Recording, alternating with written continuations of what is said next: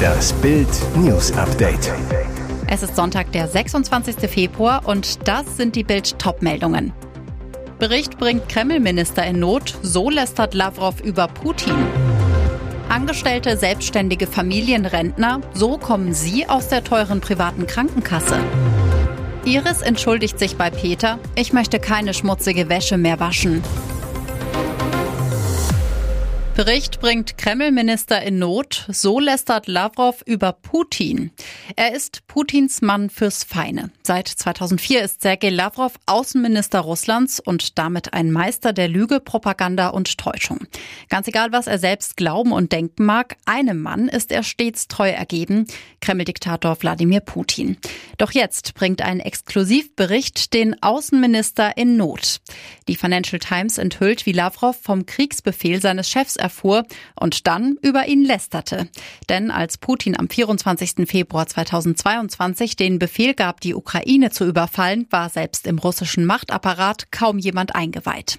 Wie die FT berichtet, erhielt Lavrov wenige Stunden vor der Invasion einen beunruhigenden Anruf und erfuhr vom bevorstehenden Überfall der Ukraine. Ein Oligarch soll später den russischen Außenminister angesprochen haben, warum Putin die Ukraine angegriffen habe und wie er seine Pläne vor der russischen Führung so lange verheimlichen konnte. Die Antwort von Lavrov hatte es in sich. Er hat drei Berater, antwortete er der FT zufolge dem Oligarchen. Ivan der Schreckliche, Peter der Große und Katharina die Große. Heißt, Lavrov sagte dem russischen Oligarchen, dass Putin sich derart von der Außenwelt isoliert habe, dass er sich an Personen aus Geschichtsbüchern orientiere. Die damit verbundene Unterstellung, Putin sei abgehoben, realitätsfremd, größenwahnsinnig. Wer einmal in einer privaten Krankenversicherung festsitzt, kommt oft nur schwer wieder raus.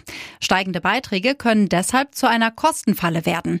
Doch es gibt Tricks, mit denen man zurück in die gesetzlichen Kassen kommen kann. Um in die gesetzliche Krankenversicherung zu wechseln, müssen Arbeitnehmer versicherungspflichtig werden. Dafür gibt es zwei wichtige Bedingungen. Erstens, sie dürfen keine 55 Jahre alt sein. Zweitens, das Gehalt darf nicht den geltenden Grenzwert überschreiten. Der liegt aktuell bei 66.600 Euro brutto jährlich. Es reicht, wenn Ihr Jahresgehalt unter die Grenze fällt, um in die gesetzliche Krankenversicherung wechseln zu können. Fragen Sie deshalb Ihren Arbeitgeber, ob Sie ein Recht auf eine befristete Teilzeitvereinbarung Erfahrung haben und ihre Arbeitszeit so weit reduzieren können, dass ihr Gehalt unter den Grenzwert fällt. Bietet Ihr Arbeitgeber ein sogenanntes Arbeitszeitkonto an, auf dem Sie geleistete Arbeit für die Zukunft gut schreiben lassen können, ist dies eine weitere Möglichkeit, das Gehalt zu reduzieren und so die Versicherungspflicht zu erreichen. Auch mit einem freiwilligen Sabbatjahr kann das funktionieren. Sie können Ihr Gehalt außerdem reduzieren, indem Sie Teile davon in eine betriebliche Altersvorsorgung fließen lassen. Weitere Tipps für selbstständige Rentner und Familien gibt's auf Bild.de. 260 Kilo weg. Wow, was für ein Abnehmwunder. Casey King steht vor dem Spiegel und kann es nicht fassen. Der Amerikaner hat innerhalb von knapp vier Jahren eine unglaubliche Verwandlung durchgemacht. In diesem Zeitraum hat Casey mehr als 260 Kilo abgespeckt. Und das ist nur eine Zwischenstation. In den USA ist Casey King längst eine kleine Berühmtheit. Mit seinem Abnehmprojekt wurde er zum Reality-Star im TV. Kameras begleiteten Casey bei seiner heftigsten Aufgabe, hunderte Kilos loszuwerden, um endlich wieder ein unbeschwertes Leben zu führen. Zu Beginn der Dreharbeiten für die Reality-Show Family by the Ton brachte er noch mehr als 320 Kilo auf die Waage. Doch im Vergleich fühlt sich Casey heute federleicht. Er hat mehr als 260 Kilo abgenommen und kann plötzlich Dinge tun, die er sich noch vor ein paar Jahren nicht hätte träumen lassen. Iris entschuldigt sich bei Peter. Ich möchte keine schmutzige Wäsche mehr waschen bevor Iris und Peter Klein am Montag ihren 20. Jahrestag, wenn auch getrennt voneinander, feiern, hat Iris ihrem Noch-Ehemann jetzt etwas zu sagen. Sonntagmittag hat die ehemalige Kneipenwirtin all ihren Mut zusammengenommen und sich bei ihren Followern für ihre öffentliche Schlammschlacht rund um das Trennungsdrama während des Dschungelcamps und darüber hinaus entschuldigt. Nach all den Wochen voller Tränen, Dramen, einer öffentlichen Trennung und ganz viel privaten Kram, der nicht für die Öffentlichkeit gedacht ist, erzählt Iris Klein bei Instagram, Instagram. Ich habe mir jetzt vorgenommen, nur noch positiv nach vorn zu schauen. Also von mir wird keine schmutzige Wäsche mehr gewaschen. Ich glaube, das habe ich in der Vergangenheit genug gemacht. Es tut mir leid, sagt Iris in ihrem Statement und fügt hinzu, dass es an den Emotionen und verletzten Gefühlen gelegen habe. Kein Vettel-Comeback, wer Stroll stattdessen ersetzen soll. Es wäre auch einfach zu schön gewesen für die deutschen Motorsportfans. Im Formel-1-Fahrerlager in Bahrain sorgt die mysteriöse Verletzung von Aston Martin-Pilot Lance Stroll noch immer für Wirbel. Und zwei Fragen. Muss der Kanadier beim Saisonstart ersetzt werden? Und wenn ja, durch wen? Am Sonntag beantwortete sein Team die zweite Frage mit, falls Stroll nicht fit wird, Filip Drogovic. Zur Enttäuschung einiger deutscher Fans, die sich Hoffnung gemacht hatten. Zwischendurch kochte die Gerüchteküche nämlich hoch, ein prominenter prominenter Name kursierte, Sebastian Vettel. Doch wie Bild berichtete, springt der Deutsche nicht ein. Es übernimmt der etatmäßige Ersatzfahrer Drogovic, der Stroll auch schon bei den Testfahrten vertreten hatte. Seinem Plan fürs Karriereende mehr Zeit mit der Familie zu verbringen, bleibt Vettel zumindest vorerst also treu. Und jetzt weitere wichtige Meldungen des Tages vom Bild Newsdesk. Nach Blitzliebe und Märchenhochzeit Trennung. Sylvie Mais Ehe gescheitert. Und wieder ist ein Traum von der großen Liebe geplatzt. Moderatorin und Model Sylvie Mais und der Künstler Niklas Castello wollten ihr Leben miteinander teilen. Nun erfährt Bild exklusiv alles aus. Den Jahreswechsel verbrachten sie noch gemeinsam auf den Malediven. Danach hat man die beiden nicht mehr gemeinsam gesehen. Trennung. Schweren Herzens teilen wir mit, dass wir gemeinsam entschieden haben, uns zu trennen, bestätigen Silvi und Niklas exklusiv auf Bildanfrage. Wir blicken auf sehr schöne Zeiten zurück, müssen aber anerkennen, dass unsere Lebenssituationen für eine gemeinsame Zukunft zu verschieden sind. Es war eine Blitzliebe, romantisch wie im Film. Im Juni 2019 lernten sie sich auf der Hochzeit von Model Barbara Meyer und Unternehmer Clemens Heilmann in Venedig kennen.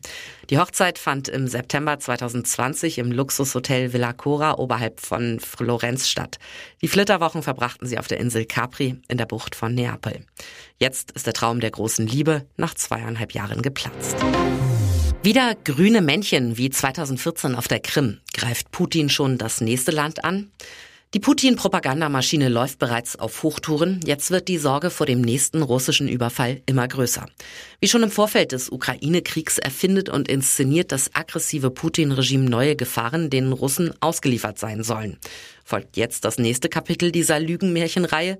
Im Visier ein kleines Nachbarland der Ukraine, Moldau. Am Freitag hat Russland seine Warnungen vor angeblichen militärischen Provokationen durch die Ukraine im Moldau abtrünnigen und prorussisch geführten Gebiet Transnistrien bekräftigt. Schon am Donnerstag hatten russische Militärs von einem möglichen Vorgehen der Ukraine gegen das knapp eine halbe Million Einwohner zählende Transnistrien gesprochen, ohne allerdings dafür Belege vorzuweisen, also wie immer. Die Regierung in Moldau hat russische Vorwürfe entschieden zurückgewiesen, dass die Ukraine eine Invasion in Transnistrien vorbereite. Moldau forderte die eigenen Bürger auf, Ruhe zu bewahren und sich nur aus offiziellen Quellen zu informieren. Das Verteidigungsministerium fügte hinzu, die verbreiteten Falschinformationen haben das Ziel, Panik und Konfusion zu verbreiten. Brisant. Die politische Führung um die proeuropäische Präsidentin hatte zuletzt vor möglichen Umsturzversuchen in Moldau durch Russland und vor Aktionen unter falscher Flagge gewarnt.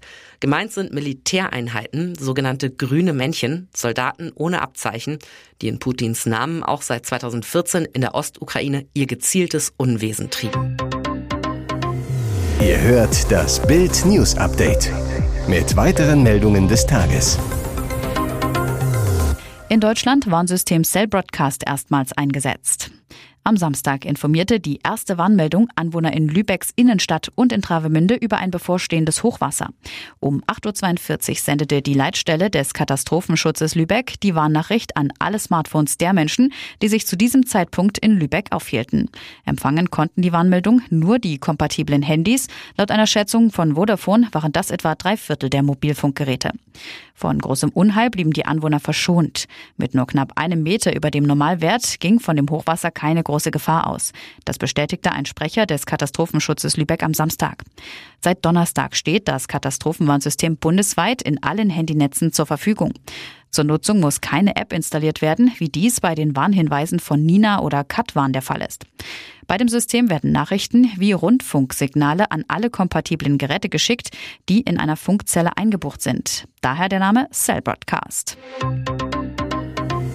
Hier ist das Bild News Update. Und das ist heute auch noch hörenswert.